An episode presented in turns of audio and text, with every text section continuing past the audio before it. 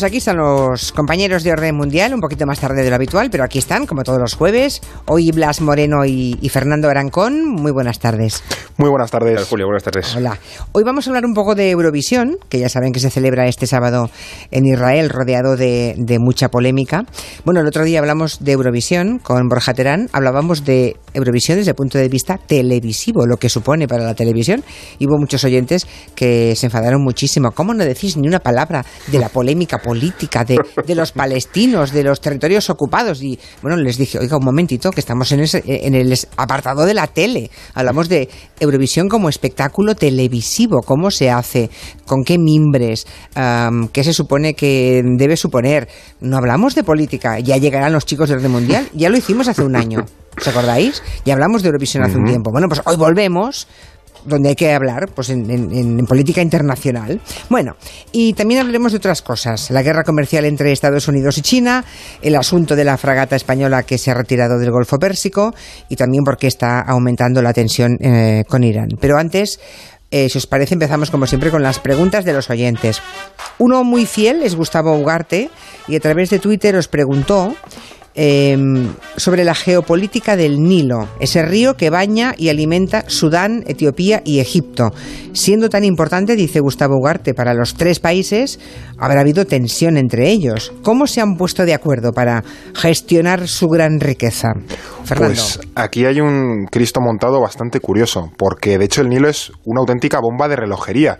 El segundo río más largo del mundo es a su vez la principal fuente de riqueza y de problemas de los tres principales que bien has mencionado, que son los que bañan, ¿no? Etiopía, Sudán y Egipto. De hecho, en Egipto creo recordar que cerca del 95% de la población vive a menos de 20 kilómetros del río o de su delta, es decir, que está todo el mundo concentrado a lo largo del río o ya en la parte del, del, del norte, en el, en el, delta del Nilo, ¿no? Y el 85% del agua que consume Egipto viene precisamente de este río, ¿no? En resumen, sin Nilo no hay Egipto. Y, claro, ¿y cuál es el problema?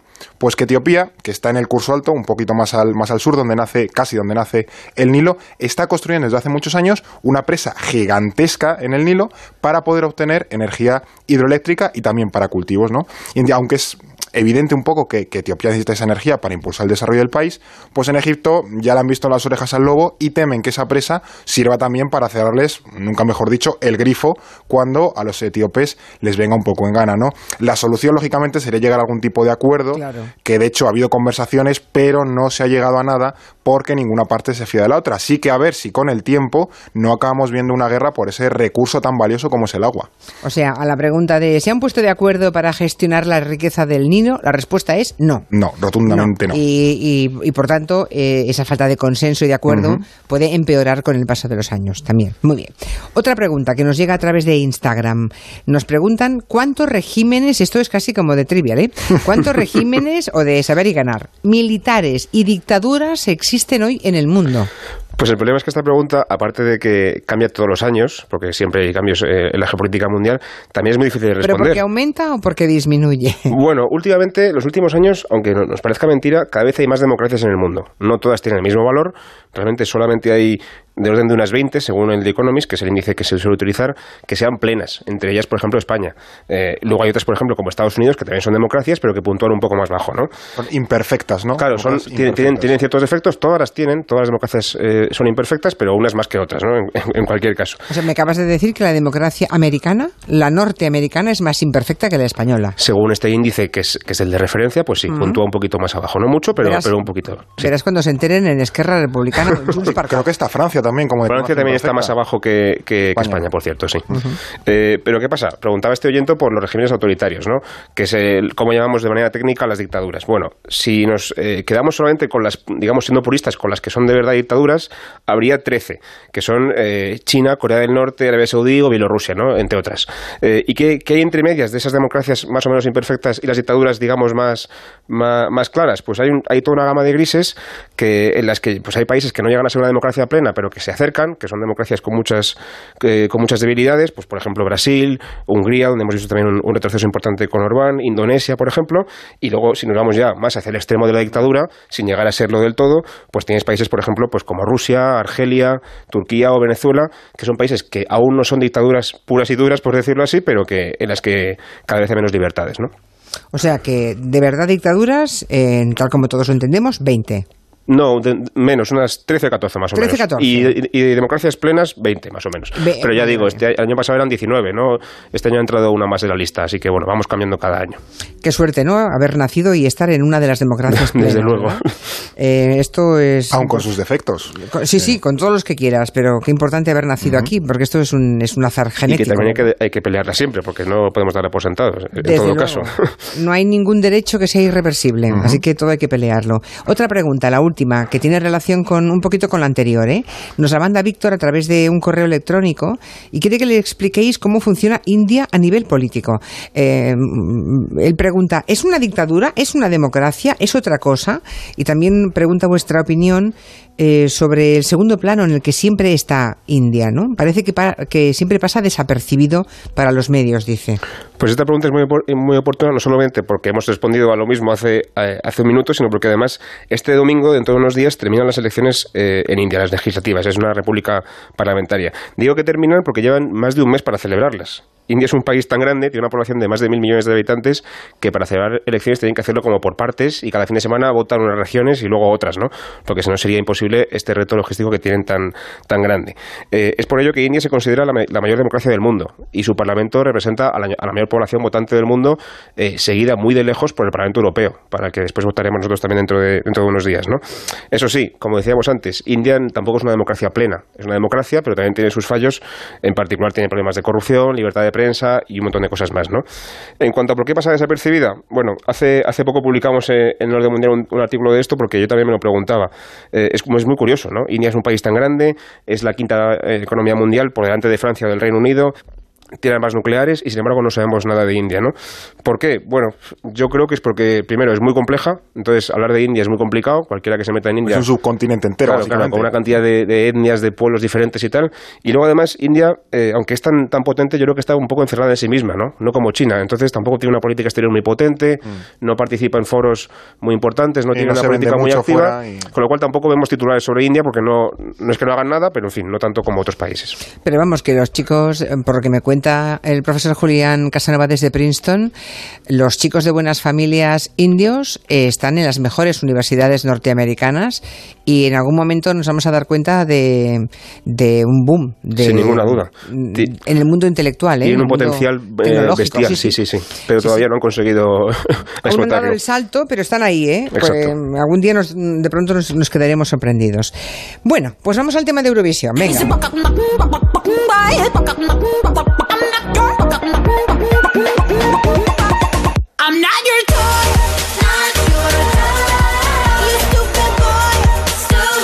mí que me perdonen, pero ha pasado un año y aún no entiendo cómo esto ha podido ganar un festival de Eurovisión, pero en fin, lo quiso el respetable, o eso creemos, ¿no?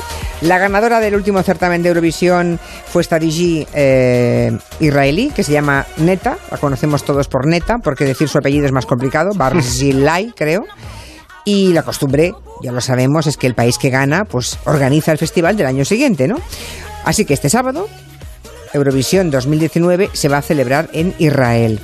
Claro, el Festival de Eurovisión siempre tiene mucho de política, ¿no? Cada año se comprueba, por ejemplo, cómo los países vecinos se votan entre ellos. Había un maestro que era José Luis Uribarri, Adivinaba todos los votos. Bueno, eh, todos, ¿eh? Antes de que votasen decía, y ahora este va a votar a este y a este y a este. Y efectivamente, o sea, se equivocaba en, en, algún punto, pero nunca en los países. Lo cual demuestra que mm. funciona la geopolítica y las alianzas entre vecinos, ¿no? Al celebrarse en Israel, como va a ser el caso, la edición está aún más cargada de cuestiones políticas. El país, obviamente, está siempre en el punto de mira por el conflicto eterno con los palestinos y eso que finalmente se va a hacer en Tel Aviv, porque al principio decían que se iba a hacer en Jerusalén. Recordemos que a Jerusalén llevó la embajada Donald Trump, ¿no? La americana, pero que nadie le ha seguido en el mundo, solo creo que Brasil, ¿no? Y no del todo, creo que ha sido una delegación, no ha sido... en fin, em, ¿por dónde empezamos? A ver, ¿qué ocurre en Israel? Bueno, lo paradójico aquí de este Festival de Eurovisión es que las otras dos veces que Israel ha alojado eh, bueno, este certamen se han celebrado en Jerusalén. Esta será la primera vez que se dé en Tel Aviv. Y el motivo principal, sobre todo, es que Netanyahu, en cuanto ganó Neta el año pasado, se vino muy arriba y anunció, vamos, casi al minuto que la sede sería Jerusalén, como tú has dicho, para reafirmar la capitalidad de la ciudad, pues en el momento en el que Estados Unidos iba a mover allí su embajada y, demás. Hay una cosa importante que hay que tener en cuenta y es que Eurovisión, esto es una cosa que está extendida, pero que no es cierta. Eurovisión no significa necesariamente que tengas que eh, hacer el certamen en la capital del país. Mm. Eso es un, es un, es un algo que se, o sea, conoce, si pero que España se podría hacer en Almería, digamos. Sí, por supuesto. Hay unos requisitos técnicos, en plan un estadio, un pabellón. Barcelona, Valencia, Bilbao, etcétera, ¿no? Podrían hacerlo sin problema. O sea, no, no supone reconocer la capitalidad de la ciudad eh, como, como se pensaba. Y esa maniobra la que intentó politizar tan claramente Netanyahu, pues se le volvió rápido en contra, pues competiciones de boicot y algunos países diciendo pues que incluso que a lo mejor no asistirían, ¿no? Y, al final hay que tener en cuenta que estos festivales o exposiciones públicas muy grandes han sido utilizados tradicionalmente por Israel para mejorar su imagen internacional, así que Israel o Netanyahu no se podían permitir el lujo pues de que se les saliese un, fiasco y lo han tenido que ir reculando y, al final celebrarlo en Tel Aviv, ¿no? Yo, por ejemplo, creo que si Israel hubiese mantenido un perfil bajo y se hubiese escudado en que las otras dos veces lo había celebrado en Jerusalén y que está, pues tampoco había ningún problema, yo creo que sí lo hubiese sacado adelante, pero se vino tan arriba que al final se les ha pinchado el globo. Bueno, seguramente porque después del gesto de Donald Trump pues que, que, mm, debían pensar que con el primo de, de Zumosol podían atreverse a eso y más, ¿no? Y luego no olvidemos los problemas que tiene Netanyahu, que ganó las últimas elecciones, ¿no? Mm, pero que tiene un juicio pendiente por corrupción, ¿eh? Ah, y, ha aumentado la tensión en la franja de Gaza. Creo que hay que contextualizar un poco en qué momento llega este festival. Sí, pues es un poco lo que tú acabas de decir. Acaba de ganar las elecciones en Netanyahu, eh, está intentando formar gobierno con la ultraderecha, que siempre es muy partidaria en Israel de todavía montar más, más follón, de, escalar en el conflicto, de expandir los asentamientos judíos en Cisjordania, en territorio palestino. Es verdad que Netanyahu también se enfrenta a esta causa por corrupción y veremos a ver qué pasa, pero su, siempre su respuesta en este, este tipo de escenarios ha sido aumentar más la tensión para estimular a su electorado y a, la derecha israelí. ¿no?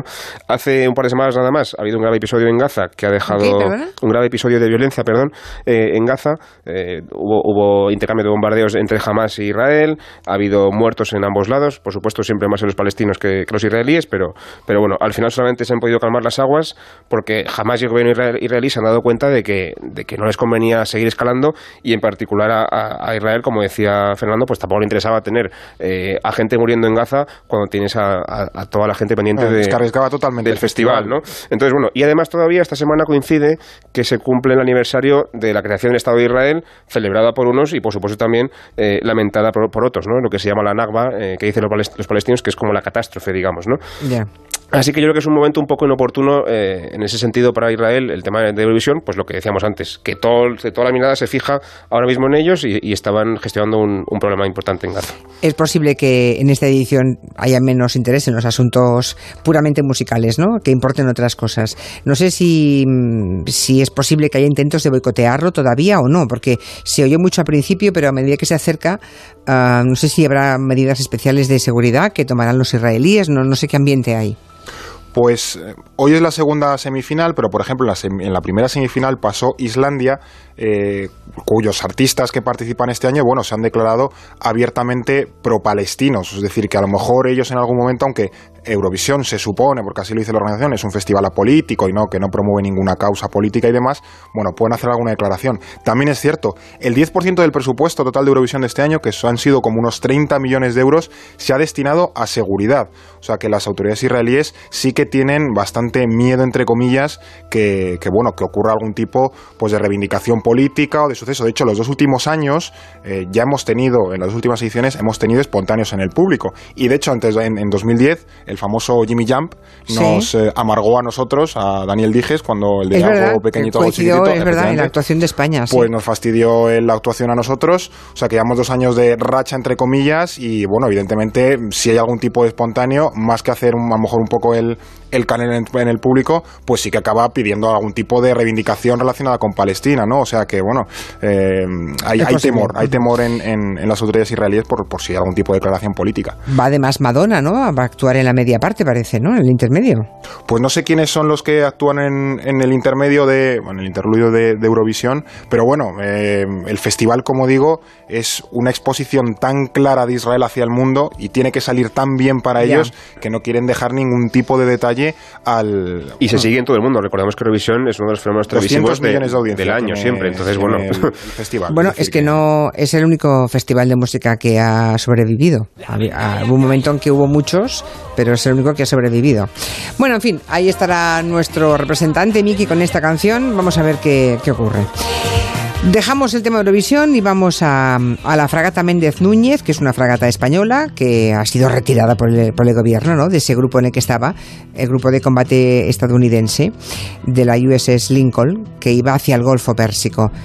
¿Cómo lo contó el Gobierno? Pues a través de la ministra de Defensa en funciones, Margarita Robles. En este momento, la misión a la que está destinado el portaaviones Abraham Lincoln y el grupo de combate es una misión que no estaba prevista en su momento, cuando se llegó al acuerdo con la, con la fragata española y, por tanto, con la Armada Española.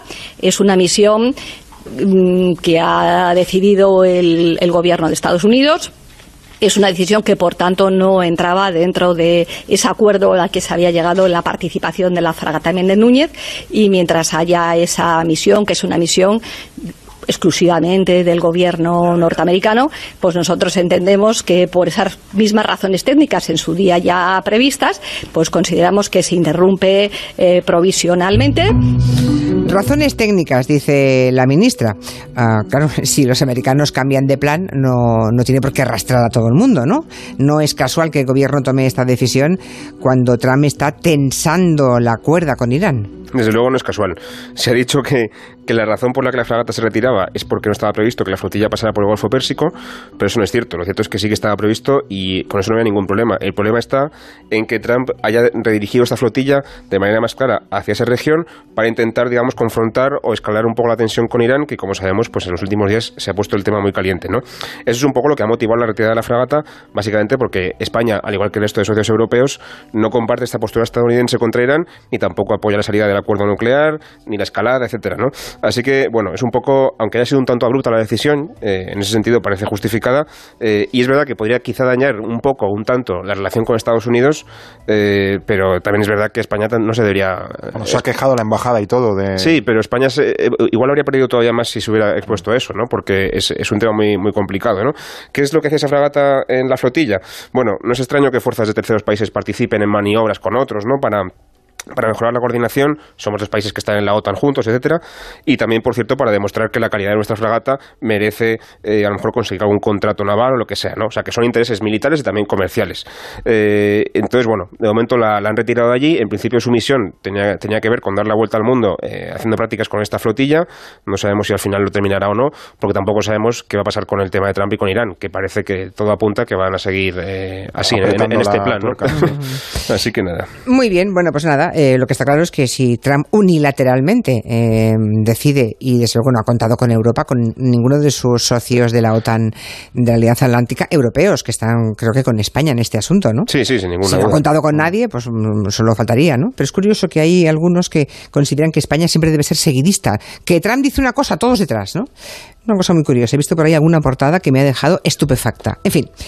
Guerra comercial entre Estados Unidos y China. Parecía que iba a solucionarse. ¿eh? En, su momento parecía que todo se iba suavizando y de pronto no. Otra vez aranceles. Una pregunta que han hecho algunos oyentes, quizá al hilo de lo que ayer hablamos en tiempo de gabinete, que hablamos de esto, de, la guerra contra el mundo que está teniendo Donald Trump.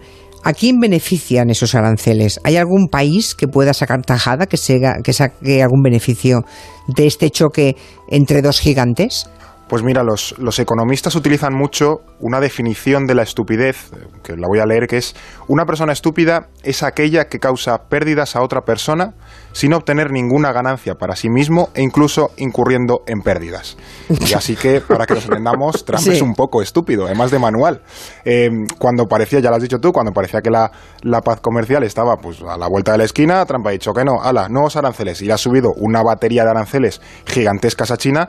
Eh, no sé si para forzarles a sentar en la mesa, para terminar de, de negociar, pero bueno, es evidente que el conflicto comercial se ha recrudecido, como además en estos últimos días también hemos conocido que Trump ha prohibido terminantemente que cualquier empresa extranjera desarrolle infraestructura de telecomunicaciones en Estados Unidos, que va sobre todo esta medida dirigida al, gigante chino Huawei, este de los, de los móviles y demás, para evitar que Huawei se haga con el control del 5G, que es algo que también advirtió la Casa Blanca cuando Xi Jinping estuvo de aquí por, de visita por Europa y también en Reino Unido, de que por favor no leyésemos ningún contrato a, a Huawei por el tema del 5G, porque al final esos datos podían haber acabado en manos de, China, ¿no? Así que bueno, estamos en que las dos economías más grandes del mundo están en un conflicto comercial que además les está dañando a los dos claramente, porque Estados Unidos, eh, aunque parece que está ganando un poquito el pulso, para nada está saliendo bien parada a nivel económico de, de la confrontación con China, ¿no? Entonces, bueno. Lo malo es que ellos se pegan y nos salpican a todos, ¿eh? Claro, es uno de los factores, esto cuando alerta el FMI del riesgo de recesión mundial y tal y cual, o de un decrecimiento, uno de los factores que está detrás es esta guerra comercial, ¿no? Al final, pues dos economías gigantescas se están moliendo a palos y sin ningún tipo de, solución encima de la mesa, es decir, no es algo que vaya a mejorar, sino simplemente a ver quién sale vivo de esto, ¿no? Y es, terrorífico. Hay una última noticia eh, que ha llegado esta mañana, de, ya que estamos en Estados Unidos. el alcalde de Nueva York, Bill de, Bill de Blasio, se ha lanzado también a las presidenciales de Estados Unidos para el 2020, ¿no? Eh, ya saben que es, demócrata, es, digamos, de la oposición de Donald Trump, pero llevan un montón, ¿no?, que se presentarán a, las primarias. Has dicho también, y está muy bien dicho, porque llevan 24 personas. ¡24 ya! y yo no sé, cuántas más van a entrar. Es que, eh, bueno, este tío es un, es un tío, perdón, por la expresión, ¿no? Es, es, muy carismático, es muy conocido, el alcalde de Nueva York, quieras que no, pues por poco que haya hecho, y además parece que su gestión eh, tiene bastante apoyo, es un candidato con un perfil bastante izquierdista, por, entendernos, por ejemplo, es uno de los más eh, ardientes defensores de esta propuesta que hemos comentado también más veces de Alexandria Ocasio Cortés del Green New Deal, de este pacto por el, clima. También se ha opuesto muy claramente a, Trump en la política migratoria. Quiero decir, es un tío que, tiene, que tiene mucho, mucho carisma y tal, pero se une a una cantidad de gente que ya está en la carrera y además llega un poco tarde, con lo cual yo no le, no, le auguro mucho éxito porque no tiene ni, ni el tiempo ni el dinero para para poder, eh, digamos, atraer la atención y, la financiación suficiente para ganar. Y además es que la competición está tan, tan, tan llena de gente que, bueno, no. Será difícil. juego de tronos. Sí, sí, sí. Va a ser un juego de tronos, efectivamente. Entonces, bueno, lo vamos a seguir, pero, pero yo todavía me, arriesgo, o sea, no me arriesgo a, anticipar nada porque es que con tantísima gente en la carrera puede pasar cualquier cosa. Y aún queda año y medio para las elecciones mm. Mm, largo, o sea que ya veremos. Ya saben que los que deseen hacernos llegar preguntas sobre temas vinculados a política internacional y orden mundial Pueden usar el WhatsApp de Gelo, nos encanta oír su voz. También podemos leer sus correos ¿eh? o sus tweets, pero si nos dejan su voz, muchísimo mejor. 638-442-081. Si aún así prefieren el correo, pues ya saben, Julia en la onda, arroba onda cero punto es, o pueden hacer contacto con Orden Mundial directamente, que es contacto arroba elordenmundial.com. Bueno, señores Arancón y Moreno, hasta la semana que viene. Hasta la próxima. Adiós. De 3 a 7 en Onda Cero. Con Julia Otero. Quiero, te querré, te quise siempre. Desde antes de saber que te quería. Te dejo este mensaje simplemente para repetirte algo